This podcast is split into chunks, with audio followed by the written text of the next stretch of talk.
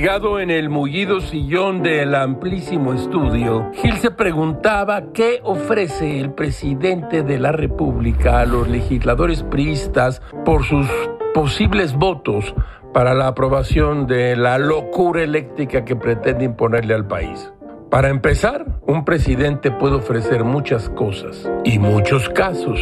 A Gilga se le ocurren algunas ofertas. La primera de ellas, el olvido. ¿Alguien se acuerda de Campeche? Nadie, señor presidente. En consecuencia, la extorsión funciona como oferta. Luego, un pedazo de futuro. Tú te vienes con nosotros y renaces purificado. Algo de esto contiene la fórmula presidencial o con el nacionalista Lázaro Cárdenas o con el neoliberal Carlos Salinas. Gil medita, qué fácil resulta todo, con melón o con sandía. Ahora mal sin bien, el resurgimiento de López Mateos como uno de los grandes presidentes de México le ha removido los sesos a Gil.